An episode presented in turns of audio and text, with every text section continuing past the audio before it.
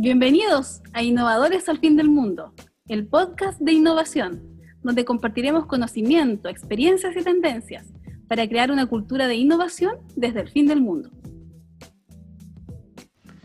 Déjate acompañar con Aldea Cowork. Arriendo de salas, oficinas y domicilio tributario. Tenemos dos sedes en Osorno, Chile. Sobrevive con tu empresa a través de incubación y mentoría con apoyo de Corfo. www.aldeacowork.com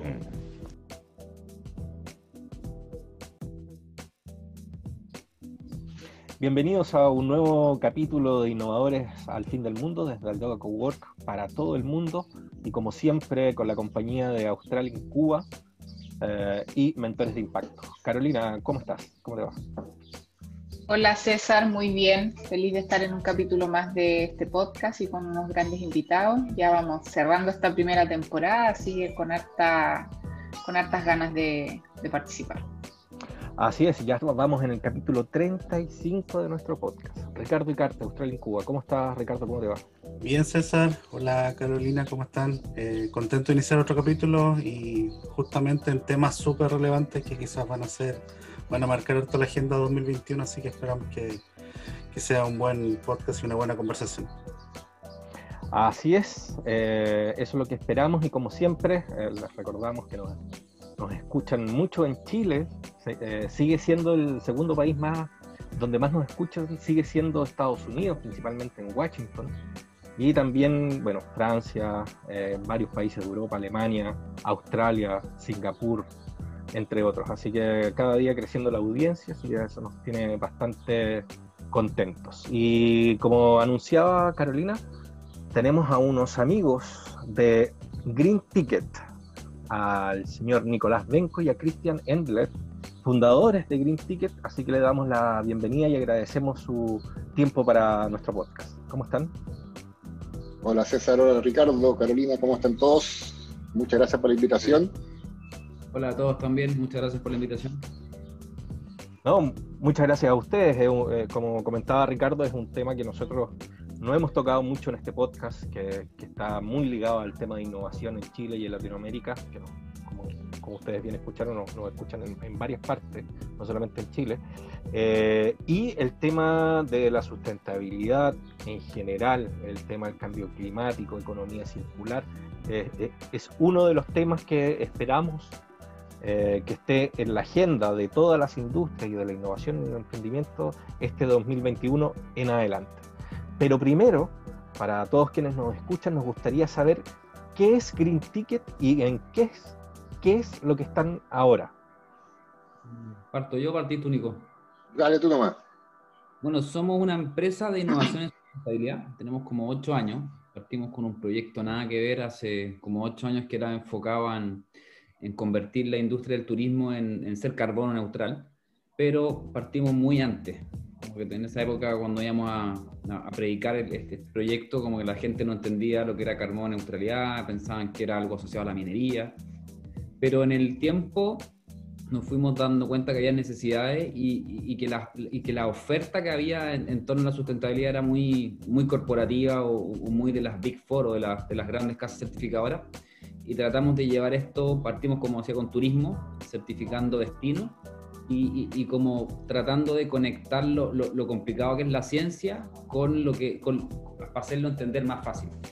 Y el último tiempo hemos estado eh, trabajando con sectores eh, como el sector acuícola, el sector agroalimento, estamos pronto a entrar a minería, y somos más que nada una empresa de innovación y sustentabilidad y tratamos de que la sustentabilidad sea fácil, sea fácil de llevar a la empresa, sea entretenida, sea bonita. Tratamos de, de, de todo este idioma científico llevarlo, explicarlo con manzanita y tratamos de que sea bonita. Tratamos de, que, de conectar mucho al, departamento sustentabilidad con el departamento marketing de las empresas. Porque esto hay que contarlo, es un atributo comercial súper potente y hay que sacarle ventaja. Y acá en Chile tenemos un montón de ventajas competitivas como la energía renovable que hay que asociar los productos que exportamos. a eso nos dedicamos más que nada. Oye, Sí, mejor resumido no podía haber estado. Eh, ustedes son como una empresa de, asesoría, si bien se entiende, ¿cómo logran finalmente inspirar a las organizaciones como hacia una economía sostenible? Como en realidad no ser una consultora o, unos asesores como de lo, de lo que hoy día generalmente se ve, como más estándar. Siempre fue lo que pensamos como negocio, hacerlo entretenido, hacerlo bonito. De hecho, tratamos de, del informe de 500 páginas, tratar de hacerlo en 10 páginas eh, nos encanta el diseño, o sea, todos los, todos los proyectos que entregamos van con un diseño súper bonito, de hecho a los clientes les encanta, muchos clientes nos cuentan que cuando se lo mandan a, su, a sus clientes, por ejemplo en Estados Unidos, quedan impresionados cómo, cómo, se comunica la sustentabilidad. Y creo que eso no es diferencia, lo otro es que tratamos de, también de generar relaciones a largo plazo con los clientes, dando soluciones, dándolos de alta, porque también algunos clientes nos cuentan que otros consultores no los dan nunca de alta nosotros tratamos de dar soluciones rápidas, precisas, concisas, muy bonito, muy bien diseñado y, cosas que les sirvan realmente. son, son principalmente proyectos, como se dice, traje a la medida. O sea, nos metemos primero a entender la empresa, a entender el sector productivo, no son eh, asesorías ¿cómo se dice?, formateadas por horas hombres de etapa 1, etapa 2, etapa 3, sino que nos metemos, eh, vemos la empresa, analizamos en qué consiste, contratamos los profesionales adecuados para los sistemas, eh, si es que es agrícola, tenemos una agrícola, si es que es acuícola, hay una acuícola, minero, etcétera, porque si no, tampoco tenemos todo el conocimiento de todos los sectores productivos. Entonces, en base a eso, le generamos una asesoría a la medida y que también lo que hemos, nos ha diferenciado es no hablar tanto, no hacer proyectos de greenwashing. Nosotros nos hemos comprometido con la empresa que si vamos a trabajar en conjunto son con proyectos que se van a implementar. O sea, hay cosas tangibles y concretas que hay detrás de una asesoría que decir que solamente medir la huella de carbono, por ejemplo. La vamos a medir, sí, la medimos, cuáles son tus eh, actividades de mitigación, tus actividades de compensación, una estrategia de cambio climático para que se vayan comprometiendo con acciones puntuales y no decir que, oye, tenemos tantas toneladas y ya la medí, así que estamos listos. Eh, acá hay un compromiso que tiene que haber de ambas partes de, poder generar un impacto real. O sea, de, hecho, trabajamos con las empresas muchas veces que, que nos tinca. Eh, le hemos dicho a, altos sectores que no, porque hay, empresas que efectivamente no podéis trabajar con ellos porque tienen, no, no, no hay por dónde hacerlo sustentable. ¿Nos podrían contar de algún proyecto que, le haya gustado por temas de impacto, por lo que tú me acabas de decir, eh, que, le tienen mucho cariño, o que fue el último, o fue el primero? ¿Algún proyecto que, nos quieran contar?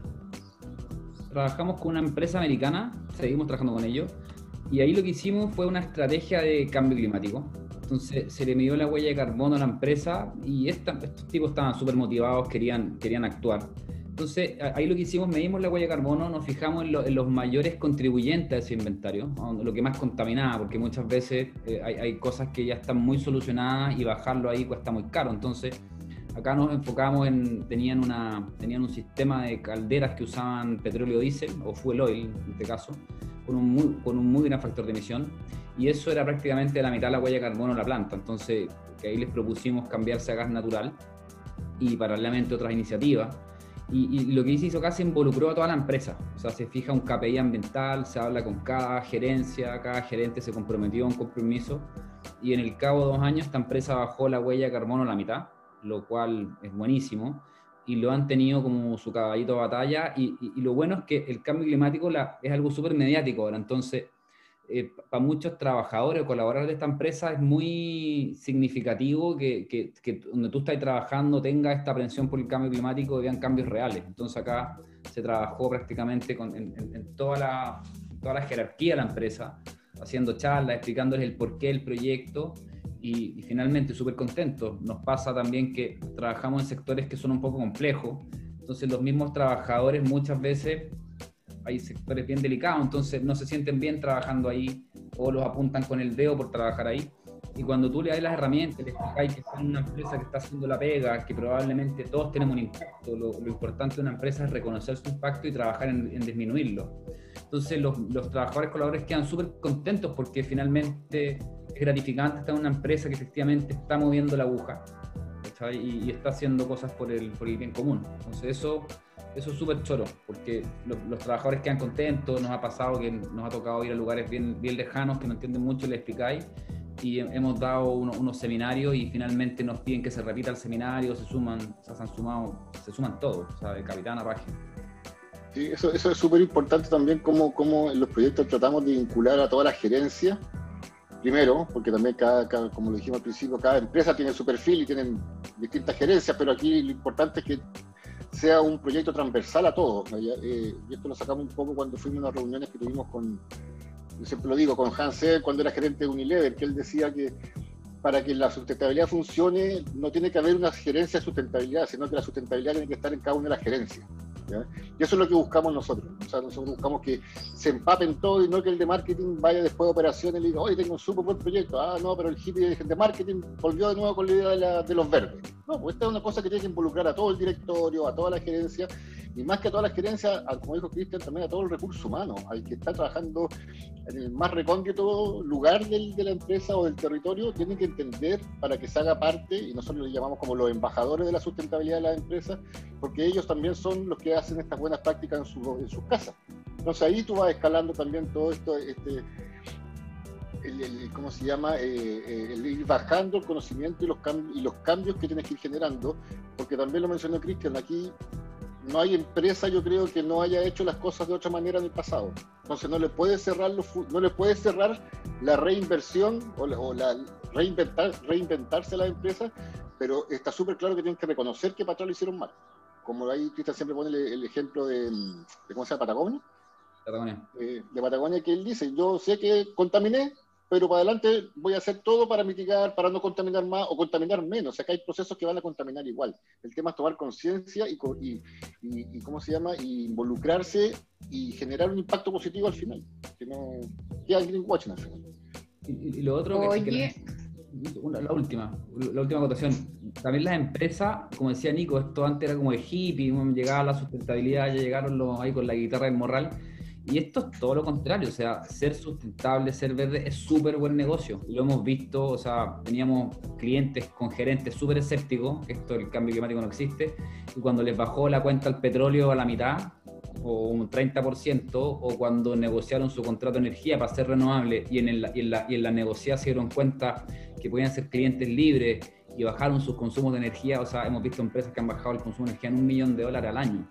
Entonces, finalmente, es súper buen negocio ser verde. O sea, por donde le mires, es, finalmente la sustentabilidad o la, o la, famosa economía circular es hacer más con menos o es facturar más con menos. Entonces, es ser eficiente en tus procesos, es, es eso. Es, buen negocio para, para, la empresa, buen negocio para, para los seres humanos, es buen negocio para el medio ambiente, es buen negocio para todo. De todas maneras, hoy un poco en línea con esa pregunta, yo creo que ustedes como que demuestran que sí se puede emprender con impacto y crecer obviamente son de, un, de una idea que sea más sustentable. Eh, dentro de todo lo que conversaban como de, de, esta reconversión y un poco del proceso de evangelización, ya que, que, tienen que ser prácticamente como en las empresas o lograr que haya como un todo, se han encontrado con con algunas trabas dentro de todo este proceso, cuáles han sido las principales o, lo más difícil que les ha tocado vivir en este, en este camino. O sea, la principal traba fue que partimos ocho años antes de, de, que ocurriera. O sea, nos tocó cuando partimos con el tema de la huella de carbono, ir a algunas empresas a decir, oye, midan su huella de carbono para poder gestionar sus gases. Y nos decían, oye, si nosotros no hacemos carbón, no somos mineras. O sea, esa fue la, la primera traba. Pero, y, lo otro que nos costó mucho en un principio es que te compre el primer cliente. Que finalmente igual éramos una consultora nueva, éramos dos personas con una idea, y, pero no teníamos, nunca habíamos hecho un proyecto, sabíamos cómo, nunca lo habíamos hecho en sustentabilidad.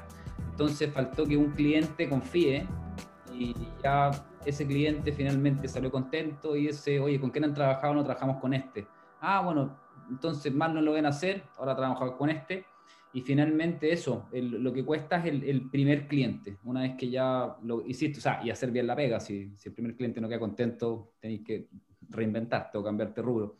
Pero en este caso no fue así y un cliente lleva a otro, lleva a otro y finalmente eso es el, la traba del primer cliente y el resto se las comunidades de repente las comunidades cuando hicimos algunos proyectos en Valdivia que las comunidades estaban ahí teníamos logramos certificar algunos procesos de huella carbono con, con, una empresa que emitía bono y la comunidad no estaba muy de acuerdo con esa empresa y ahí como que generaron un rechazo eh, y después nos dijeron sinceramente, mira, lindo el sello, linda la verificación, pero ¿qué hacemos nosotros? O sea, ¿qué hago con este sello? Si no estoy haciendo nada por el planeta, me pusiste una calcomanía que me di mi huella, la compensé, pero ¿dónde están mis, mejoras? Eso ha sido también que nos, nos, llevó a, a pensar en que cuando uno se trabaja con las empresas, tiene que trabajar con la comunidad o con el grupo de interés aledaño que está. O sea, tú no podías agarrar a la empresa sola como sacarla del mundo y intervenirla y ponerla nueva en el mapa.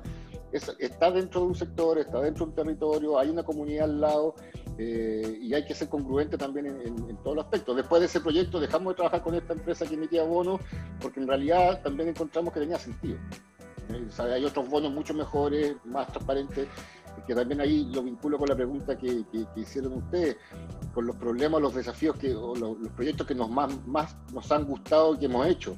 Hay proyectos que todavía estamos, creemos que adelantados, que lo mencionabas tú, Ricardo, en un principio con, la carbono neutralidad, cuando hablamos antes, eh, de generar esta bolsa climática, que tenemos un proyecto ahí ya con Cristian hace, desde que partió, ocho años, de generar esta bolsa climática regional para que se trancen bonos nacionales, regionales y que al final las empresas que tienen que hacer carbono neutral compren bonos acá y no en Vietnam o no compren bonos de otra de, hidroeléctrica, sino que compren bonos de reforestación para que se puedan ser reinvertidos en los ecosistemas.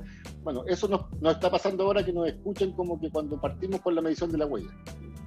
¿Qué tanto nos hablan? ¿Qué es lo que una bolsa climática? ¿Cómo vamos a reinvertir la plata en los ecosistemas? ¿Cómo eso? ¿Qué es lo que se tranza? Entonces, sí, hay un mundo que todavía está por descubrir. Ya llevamos, como digo, esto en varios años. Eh, estamos esperando que salga la luz, pero es una manera que todas las empresas a nivel mundial, ya que dijo César que aquí nos veían de todos lados, ¿cierto? Eh, van a tener que compensar su huella de carbono. Si Nueva Zelanda va a ser carbono neutral al 2025, a alguien le va a comprar bono. Ellos van a tener sus bosques, tendrán que transar bono en otros lados. ¿Y por qué no tenemos una oferta de bono adecuada para que todos compren acá? Y esa plata se reinvierta en los ecosistemas de la región o del país. Eh, eso es lo que estamos buscando como un desafío ya más grande. Ese sería como nuestra RCE, nuestro proyecto más, más emblemático para decir, ya, pues un medio, tenemos la huella de carbono de toda la industria, de toda esta empresa, ¿y qué hacemos para compensar? Nicolás, eh, hablaste un poco de, la, de los certificadores de, de, los, bonos de carbono. En Chile, ¿cuántos existen? ¿Quiénes son los que pueden certificar? ¿Cómo, cómo funcionan eh, los certificadores de, de de carbono? Ahí tiene la... Y la, respondió. o sea, partamos aclarando los bonos. Por, la bolsa climática, decía Nicolás, nace porque el, mercado actual de, compensaciones de bonos de carbono, eh, hay una oferta que es bien, honestamente, bien penca. No hay adicionalidad, o sea, son bonos de hidroeléctrica que no tienen ni un. nada, no, no, no son. Eh, o sea, hacer energía eléctrica con agua si lo pudiste hacer, bacán, pero no, no es una adicionalidad, es core de tu negocio. Yo creo que la, adicionalidad está cuando tú capturas carbono o, recuperas un ecosistema que captura carbono, una turbera, un bosque, un humedal que, que, genera agua finalmente. Entonces lo que estamos proponiendo nosotros es, ya, ya trabajamos con muchas empresas de la región midiendo su huella de carbono, es que ellos efectivamente compensen su huella de carbono, pero con bonos de carbono que no vengan una hidroeléctrica, por ejemplo, que sean bonos que tengan adicionalidad y que estén asociados al, al, ecosistema finalmente. O sea, yo tengo una huella de carbono de 10 y yo sé que un bosque que está creciendo está capturando esas 10 toneladas, entonces ayudemos a ese bosque. Y lo que trata de hacer esta bolsa es, no es inventar la rueda, efectivamente nos dimos cuenta que hay un, gran interés de las empresas de la región en compensar su huella de carbono. De hecho, hay dos empresas muy grandes de la región que se, eh, van a hacer carbono neutral 2025 y no tienen dónde comprar bonos. Entonces, imagínate que están, están esas intenciones de compensar y paralelamente en la región vemos que hay un montón de organizaciones que están conservando humedales, que están tratando de reforestar, que están haciendo una pega increíble territorial en torno al, al cuidado de los ecosistemas y no llegan a fin de mes. Entonces lo que queremos hacer nosotros es detectar estas iniciativas, ver cuál es el servicio ecosistémico que están rescatando o están prestando, ¿cachai? Si tenemos un perico que está reforestando en Chiloé, que conocemos uno que es súper motivado, y no, le cuesta llegar a fin de mes. Entonces, ver cuántas hectáreas va a plantar él, cuál es su proyecto, ver cuánto carbono va a capturar y que la plata que se invierte en compensaciones en la región quede en la región. ¿cachai? O sea, estamos, estamos trabajando con harta empresa el tema de huella hídrica. Y tenemos graves problemas de agua en Chiloé. Sea, y sabemos que el agua se genera el humedal, entonces también hay organizaciones que están conservando humedales. Lo que busca el proyecto es ver cuánto, les cuesta a ellos ese servicio ecosistémico y que estas lucas vayan de huella hídrica compensen en ese, en ese humedal, por darte un ejemplo. Respecto a los bonos, hay dos clases de bonos. Como decía, están los bonos que son que, a mí no me gustan y que en, realidad no son muy, no son, a, casi nadie le gustan, que son estos bonos de MDL, que son las hidroeléctricas o algunos proyectos que, son mejores mejoras tecnológicas que no emiten, que emiten menos carbono. Pero yo creo que en el nivel que estamos en el mundo ahora, eso ya no debería ser premiado, eso es como las empresas deberían trabajar, O sea, yo no puedo seguir haciendo energía con carbón, teniendo un desierto tan perfecto como el chino para generar energía solar, ¿cachai? Entonces, eso es parte de cómo se hacen los nuevos negocios. Eso no, no, debería ser una adicionalidad. Pero tenemos, como decía, los otros bonos que son por captura de carbono o porque capturan carbono del aire y lo inyectan bajo tierra, lo, lo cristalizan o lo mineralizan. Y eso sí es una pega, eso sí requiere apoyo. Entonces lo que estamos buscando es que se generen esa clase de bonos. Y en el tema de la certificadora, eh, son más que nada internacionales. Acá opera Berra, que anda muy bien, y hay otros protocolos, pero también es otra cosa que nos gustaría lograr generar a nivel nacional, porque finalmente tú cuando trabajas con un certificador tenés que traerlo a otro país, ¿cachai? Es súper caro, encarece los procesos y le cierra la puerta a muchos pequeños agricultores que podrían transformarse a agricultura regenerativa, por ejemplo. Entonces lo que estamos buscando esto es que, que prácticamente sería muy bueno generar un estándar nacional. Eso. Cristian, ¿y la, reforestación es un camino a, subsanar eh, la huella o, sigue siendo un, cliché o hay muchas más alternativas para, poder disminuir los índices? Hay un montón de alternativas. La reforestación es la que está más, se podría decir, estandarizada, porque tú sabes que un bosque, si tú le haces un manejo forestal, va a capturar tanto carbono un año, hay metodologías, es certificable, pero se puede capturar carbono hasta con algas, ¿cachai? No hay metodología, pero el, bosque es la más usada, la más fácil finalmente. Tú sabes que hay un terreno eh, eh, eh, perdón, devastado, por ejemplo en Chiloé hay muchas hectáreas que están deforestadas por, por la calefacción a leña entonces un proyecto ahí sería una forestación y paralelamente un recambio de calefactores, ¿cachai? Y eso, si se hace bajo un proyecto, se certifica, emite una cantidad de créditos al año que son transables.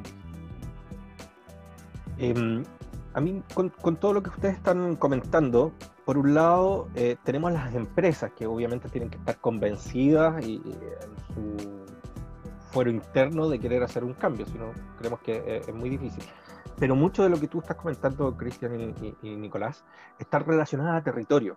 Entonces, ¿cómo eh, se hace la gestión relacionada al territorio que está regida normalmente por distintos entes, municipalidades, bienes nacionales o áreas silvestres protegidas? Eh, ¿Cómo se linkean ahí eh, con estos estamentos? Hoy día no pasa eso.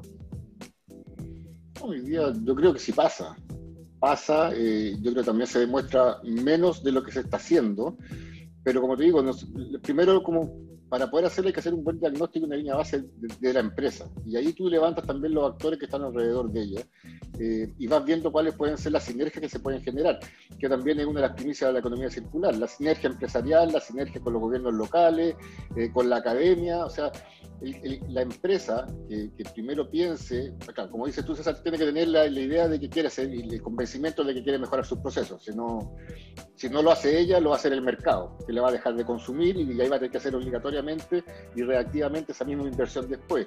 Pero también tiene que pensar que no está sola en el mundo. O sea, aquí tiene que estar, está con las comunidades, eh, está con comunidades que pueden ser comunidades indígenas, que tienen tiene un tema ancestral que tienen que entender más allá que solamente ocupación del terreno. Entonces, ahí uno va generando proyectos en complemento a las necesidades de la empresa, pero que también se sientan beneficiados eh, las comunidades. Y ahí es donde hacemos link nosotros con estos embajadores, cosa que las empresas los sumen a los esfuerzos y los beneficien a ellos también con de repente con convenios de energía, con convenios de gestión de residuos, pero la, comunidad y los grupos de interés aledaños a las empresas tienen que sentirse beneficiados. Y de repente ni siquiera tan tan aledaños, porque de repente las empresas no, no, no cometen los, los catástrofes eh, ambientales al lado de su empresa, sino que 200 kilómetros más al sur o al norte o detrás de la cordillera que nadie las ve. Entonces, ahí uno también tiene que tener súper claro que, el proyecto tiene que ser integral. No puede ser una cosa de, mira, eh, tengo una huella de 10, cambié dos ampolletas, la bajé a 8 y estamos súper bien. Ah, estarás bien para tu indicador de sustentabilidad de la empresa, pero la comunidad te va a seguir diciendo cosas en contra. Eh, también acá hay, lo hemos visto muchos sectores productivos, se preocupan mucho de lo que habla el mercado extranjero, porque ese es su mercado, pero se olvidan del buen vecino de la tendencia del buen vecino, que al final es, lo que está pasando hoy día con, con, todos los temas de las crisis, las crisis sociales, las crisis, de, nadie cree en la política, nadie cree en las religiones, nadie cree en nada, porque ya también están viendo que en realidad eh, cada uno hace lo que quiere y las comunidades no están siendo eh, tomadas en cuenta, toman más los que les compran, pero no los que vienen alrededor de ellos. Y nosotros estamos preocupados también de cómo encadenar y vincular estos, estos programas con las comunidades y los grupos de interés.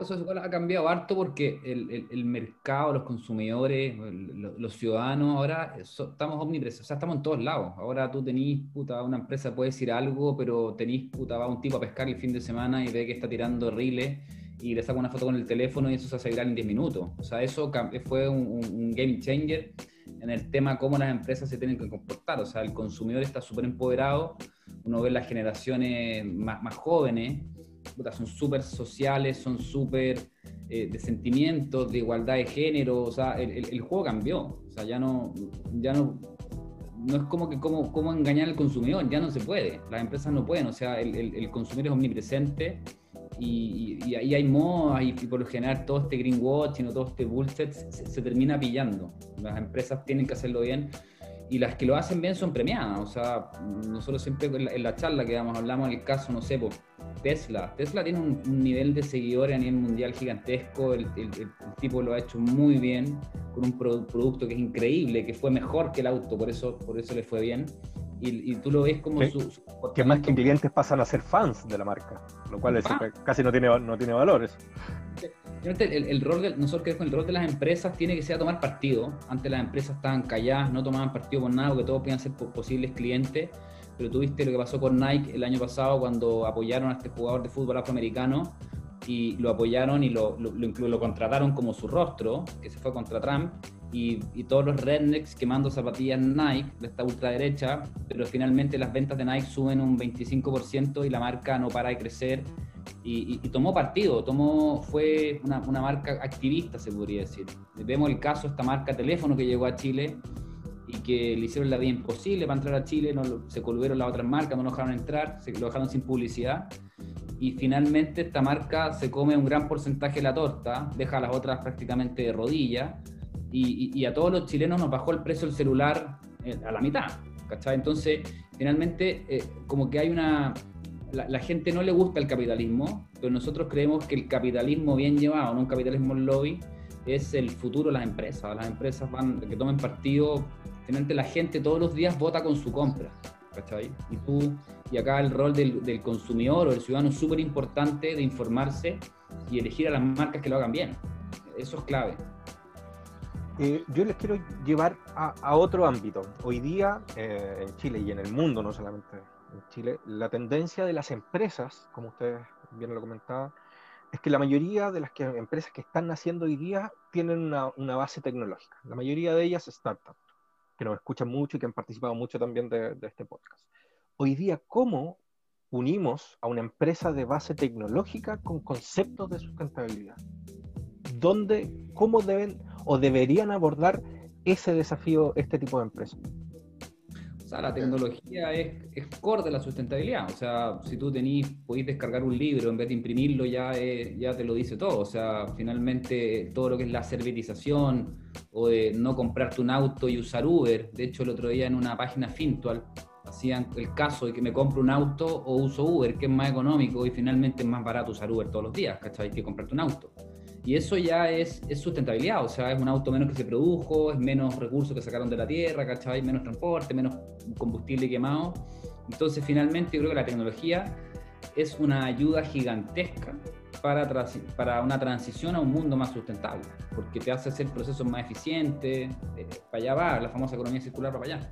Es que ahí yo creo justamente es que tenemos que empezar a entender la economía circular no como una moda, sino que como un modelo económico.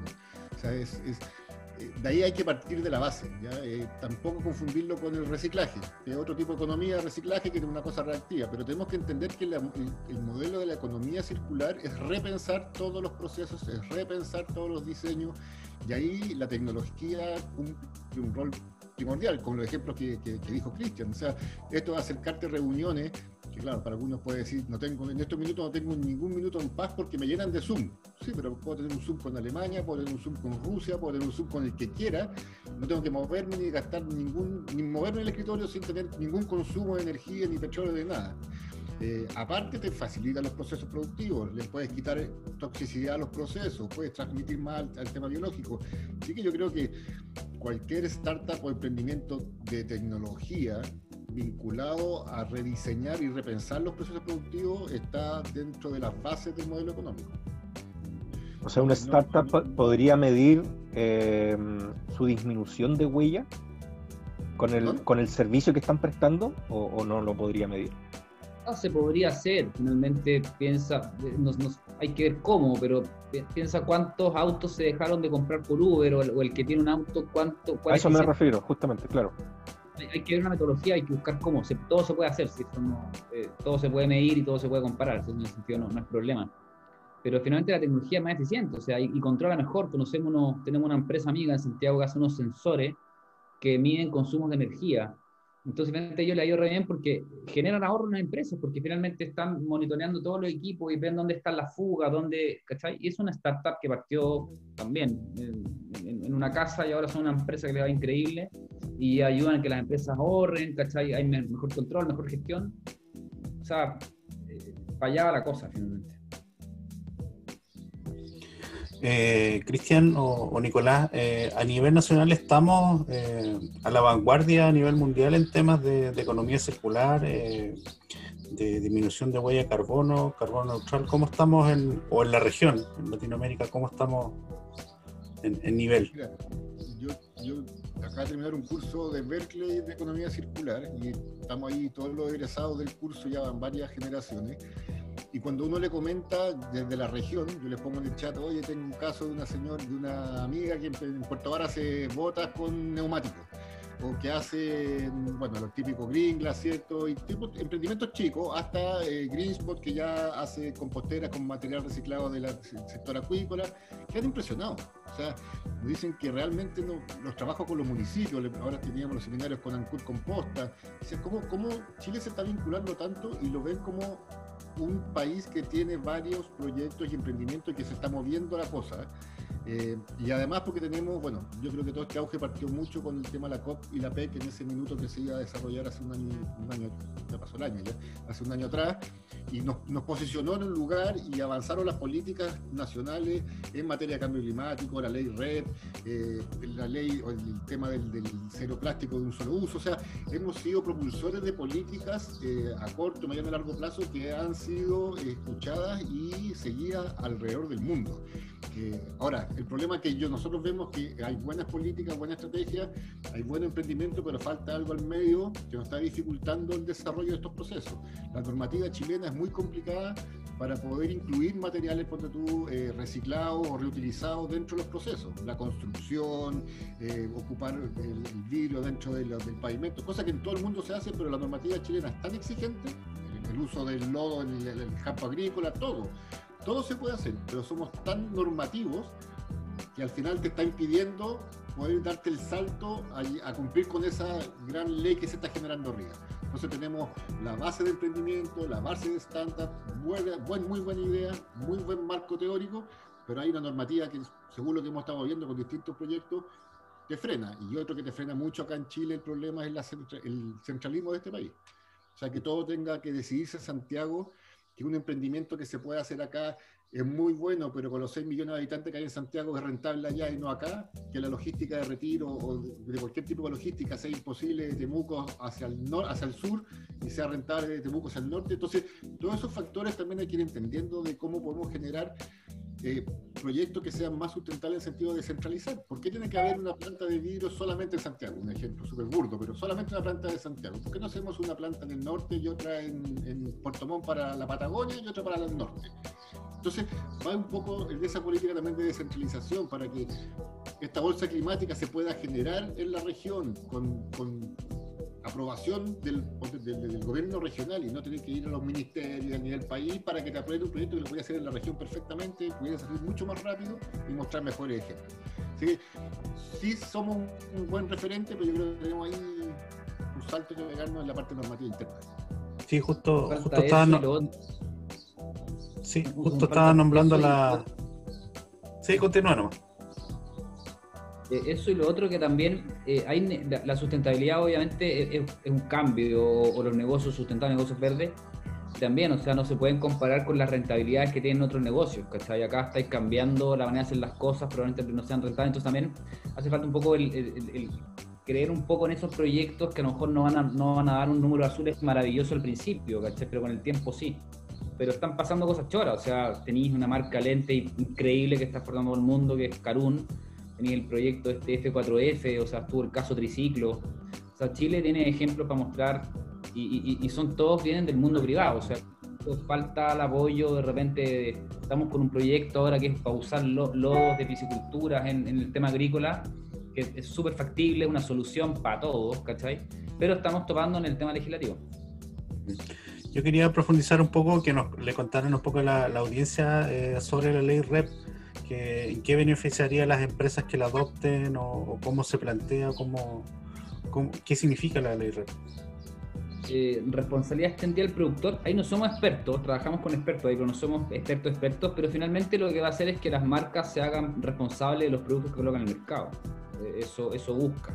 Eh, mi opinión es una, es una increíble ley, la ley de los sellos también, que fue notable, por lo menos en mi caso yo ves que compro algo, veo los sellos, y, se trató de hacer lobby para que no ocurra, ¿cachai? Entonces yo creo que eso falta acá, dinamismo, una ley que lleva cinco años conversando si aún no hay nada y va a estar para el 2022 2021, entonces eh, eh, eso es una muy buena ley, pero debería haber estado hace cuatro años atrás, ¿cachai? Ese es el problema, que hay cosas buenas que alguna, por algún motivo se demoran mucho en ocurrir. Y, y lo vemos ahora, estamos con un proyecto Cut Composta, que tiene reciclaje, y estamos impresionados la participación de las personas. O sea, eh, es una campaña en redes sociales para fomentar el uso compostero y reciclaje. Y es, o sea, es increíble, el proyecto era con 650 composteras y ahora van 800 y tantas que la gente se ha seguido comprando ellos mismos, porque alcanzaban 650 y mucha gente dijo yo composto y se compraron su compostera y lo están haciendo y es un, es un panorama familiar, ¿cachai? Entonces la ciudadanía está lista. Yo creo que ahí hay un debe de hay que, un poquito más. Así es, ahí yo creo que, como tú bien dices, eh, Cristian, a la gente está ávida de encontrar soluciones de ese tipo, pero justamente no hay tantas hoy día en el mercado, eh, o más, más accesibles en realidad, que no, necesariamente se, se, asocie con algo de alto valor. Em, ahora, hoy día, Green Ticket, ¿cuáles son sus próximos pasos pensando en 2021 o 2022? Buena pregunta para fin de año. eh, bueno, y consolidar, ya estamos consolidando todo lo que son las estrategias de cambio climático, principalmente vinculada a la huella de carbono, eh, pero ya complementando con huella hídrica y metiéndonos fuerte en la economía circular, pero como les comentamos, desde, la, desde el fundamento de la economía circular. El, hemos dicho varias veces nosotros, en la economía el reciclaje tiene que existir, está bien que esté, tenemos plástico, plumavit y basura dando vuelta por Chile y el mundo para por lo menos 5 o 10 años más, por lo tanto hay que tener cuidado también en estas transiciones de economías lineales a, economías circulares para no dejar mucho herido en el camino, porque aquí si hace un quiebre rápido podéis dejar a muchos valorizadores de plástico en el camino quebrados y sin ningún recurso. Entonces hay que generar ahí una buena transición, mantener esta economía, eh, esta economía del reciclaje para poder valorizar y generar nuevos productos, pero con una tendencia a cambiar los hábitos de consumo y a cambiar la manera de, de, repensar los, de los procesos productivos. Y ahí nos estamos metiendo como, como Green Ticket en economía circular eh, y también vinculando un poco a lo que hablaste tú de la tecnología. Eh, y, hemos hecho algunos pilotos con el Sendero Ancud, con algunos talleres y, capacitaciones de poder llegar con las tecnologías y la, y la red informática al norte, a otros países, eh, es increíble como una red, y, vuelvo a mi red de, Berkeley, cómo dentro de esa red se han generado emprendimientos, se han generado vinculaciones entre países y ya capacitaciones que se están haciendo en Chile se están haciendo en, México a través de la página web, o sea, a través de una plataforma y se hacen lo mismo que hacíamos acá, lo estamos haciendo en otro lado. Entonces ahí nos estamos metiendo, eh, yo creo que partiendo con, esa línea de economía circular desde la ciencia, eh, pero como te dijo Cristian al principio de la conversación, una ciencia de que no sea una lata de 20 tomos para decir que faltan 20 tomos más para ver qué le pasó, sino que aquí tiene que haber una ciencia aplicada, eh, cosas concretas. Lo otro que estamos desarrollando son los análisis de ciclovía. Estamos ahí bien, bien avanzados. Sobre todo en el sector salmonero, que es un, sector que me saco el sombrero. O sea, el interés de las empresas por mejorar sus procesos y ser más sustentable, impresionante. Y ahí estamos trabajando harto en eso. Y lo otro en, en, comunicar mejor, eh, ayudando a los clientes a, generar sus reportes de impacto, los impact reports que lo están usando para, para distintos mercados, donde finalmente ayudamos a las empresas a es como un reporte de, sustentabilidad, que es un, mamotreto de 100 páginas que no lee nadie. Estamos tratando de simplificarlo en algo de 10, 10 páginas muy cortito, que, donde la empresa eh, comente sus impactos y comente cómo está trabajando en la solución de esos impactos. Ahí creemos que fallaba la cosa, cosas simples, pero todo tiene un impacto. Entonces, el próximo año estamos con otras empresas que están ya decididas a generar estos reportes, contarlos y ver eh, eh, como el work in progress en la solución de esos impactos ahí el ciclo, el, análisis ciclo vía con la huella de carbono dijo Cristian, en, pocas palabras es desde, en el caso del salmón, desde que está la ova del salmón hasta que se la comió el japonés. Esa es una huella de ciclo vida del producto. La otra es la huella de carbono de la empresa. Entonces, ahí vamos estandarizando también distintas ideas. Y, y, como sueño y proyecto es la bolsa climática. Ese es nuestro desafío ojalá salga este año, la bolsa climática la regional. Y lo otro que estamos trabajando fuerte también es, es desarrollar una especie de hub de innovación en economía circular, eh, con todos los diagnósticos de huella carbono, porque al final la huella carbono, aparte de medir el impacto que tiene, te genera una, radiografía de la empresa muy buena. Si al final le ves los consumos energéticos, los consumos directos, indirectos, y puedes sacar una estrategia muy, muy, muy clara. Eh, y en ese sentido, eh, levantamos las brechas y ya estamos viendo cómo generar este link entre las necesidades de las empresas con los startups, con la academia, con las universidades, eh, para que ese proyecto se lleve a cabo. Eh, estamos haciendo como ese tipo de hub de conectar a todos los actores para que un proyecto se lleve a cabo y llegue a un buen fin común. No serían como sueños de proyectos grandes a desarrollar también de aquí en adelante. Oye, suena súper bien lo que se viene y al parecer es harto trabajo. Eh, si bien todos estos conceptos, yo creo que si los estábamos hablando hace tres, cuatro años atrás eran como bastante lejanos o casi inalcanzables, pero hoy día ya, eh, por lo que ustedes nos cuentan, eh, se ven mucho más cercanos y, tangibles. Así que muy interesante, ¿sí? ahí quiero retomar un poco lo que dijo Cristian, el tema de la comunicación de la información. Lo que están haciendo ustedes es muy bueno. Eh, en este seminario que tuvimos los 10 días en vivo, que entrevistamos municipios, entrevistamos eh, el, hub de Providencia, entrevistamos los centros de negocio, emprendedores, empresarios. Entonces al final tú te das cuenta que se están haciendo cosas muy bien. En Temuco, la gestión, el programa de gestión de residuos que tiene en Temuco es impresionante. Eh, que está haciendo Ancud también. El que tiene Providencia en Santiago es atómico. Entonces, pero ¿quién lo conoce? ¿La Municipalidad de Providencia? ¿La Municipalidad de Temuco? Cuando se lo mostramos al final ayer el Dancún dijo, oye, ¿yo puedo hacer esto acá? Sí, bueno, vaya que y vas haciendo esas, conexiones que si no se difunden, eh, no se saben. Lo del salmón, lo que decía Cristian con los salmones, el salmón ha hecho muchas más cosas de lo que promociona hace bien.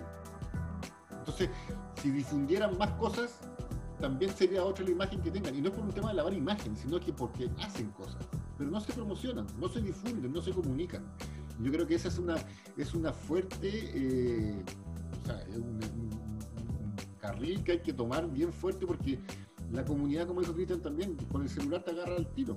O sea, pueden ir manejando ahora, escuchando el podcast, pueden ver después, verlo después, pueden grabar, después, o sea, si no llegamos con esta virtualización a todo el mundo, no lo vamos a hacer nunca. Porque ahora está la oportunidad de llegar a miles y miles y miles de espectadores, auditores, cibernautas, como le quieras llamar. Antes tenía que viajar kilómetros para hacer un seminario para que vayan 100 personas. Entonces tenemos un minuto de poder generar, eh, eh, ¿cómo se llama?, programas, campañas de comunicaciones sustentables, informar, informar lo que se está haciendo. Todos conocen a Gringlas, ¿cierto? Y conocen a Vivo en Paz. lo mismo en Puerto Montt. no, eso yo no lo he escuchado. Agarra, hace todo el tema de las botellas, le pone el logo, le pone lo mismo, no, tendrá el alcance de Santiago, el, monito de la guerra de la galaxia de Green, que lo, encuentro atómico, pero se hace acá. Y, manda vaso para Santiago. Y hace, y hace materos con vidrio reciclado y con brillo reciclado los cubre. Bueno, las botas de neumáticos, ¿quién las conoce? Aquí las hacen, ahora están haciendo chalas para el verano. Pueden ser, pueden ser proyectos que no te muevan la aguja del reciclaje del residuo de Chile pero que están pasando cosas. O sea, ahí, ponte tú, es un ejemplo, de repente a, las chiquillas que hacen las botas, que son caranca acá en Puerto Vara. Eso es un nicho mercado. Botas con neumáticos, cada 10 neumáticos, o cada un neumático hacen 10 botas, tienen todo su, Si tú les preguntáis, ¿y por qué no hacemos botas para la industria salmonera? No, porque nuestro mercado es este. Perfecto. Pues si tú le metieras un poquitito más de innovación, de, de industrialización, etcétera, podríais generar problemón con los neumáticos mineros, ponte tú, miles de botas para el mundo. Y tener una campaña social que la minería le entrega botas al mundo. O sea, te digo, ideas que se van generando solamente cuando tú vas escuchando a estos emprendedores que te van mm. a dar la vitrina de poder difundirse. Están pasando a Bleco. Bleco, Bleco es otro. Bleco tiene los primeros ladrillos eh, de hormigón con, eh, con Primavit y el compadre le costó tanto entrar a la construcción y tanto entrar a vender los productos en home center que ahora está haciendo sus casas. Y va a empezar a ser una constructora y va a hacer sus propias casas. Le salió más fácil eso que entrar de meterse en la cadena de la construcción. Entonces, eso es lo que hay que generar. Ese, ese, ese, ese, en alguna parte del mundo de Chile a decir, oye, qué buen emprendimiento. Veamos cómo se puede potenciar, cómo se puede fortalecer. Puede ser que el emprendedor te diga, no me interesa, yo quiero estar bien así. Con esto me, me basta. Pero puede ser que no. Muy interesante y yo creo que, es un muy buen punto eso de la difusión justamente de las cosas que están pasando. imagínate, nosotros estamos acá en Osorno y lo que tú me cuentas de Puerto Montt, yo la verdad que no lo había escuchado.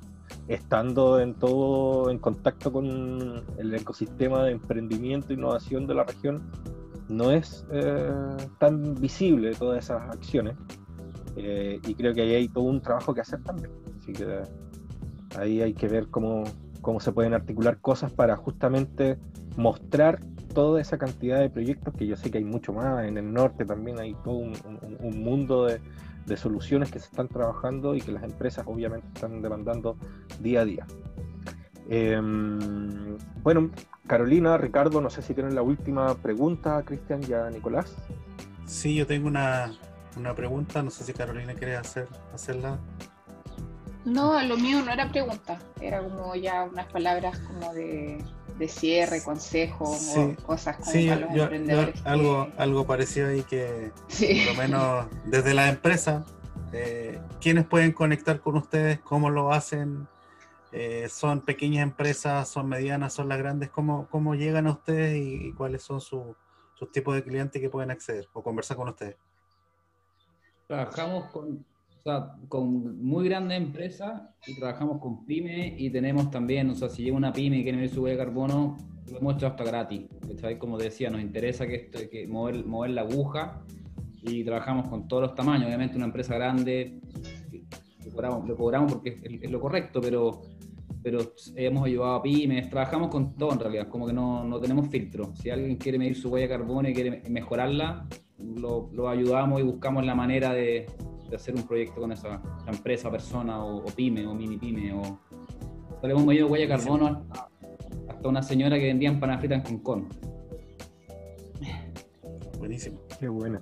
Que dentro de eso, es lo mismo que, comentábamos, o sea, si nosotros no, no, no, practicamos lo que predicamos, es como que estamos haciendo nosotros lado de imagen.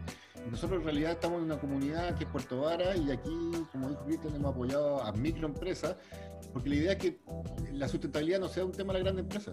La sustentabilidad es un tema de la comunidad, es un tema de, la persona, del, niño, del papá, del abuelo, de la empresa chica, grande, mediana, de los CEFAM, de los municipios.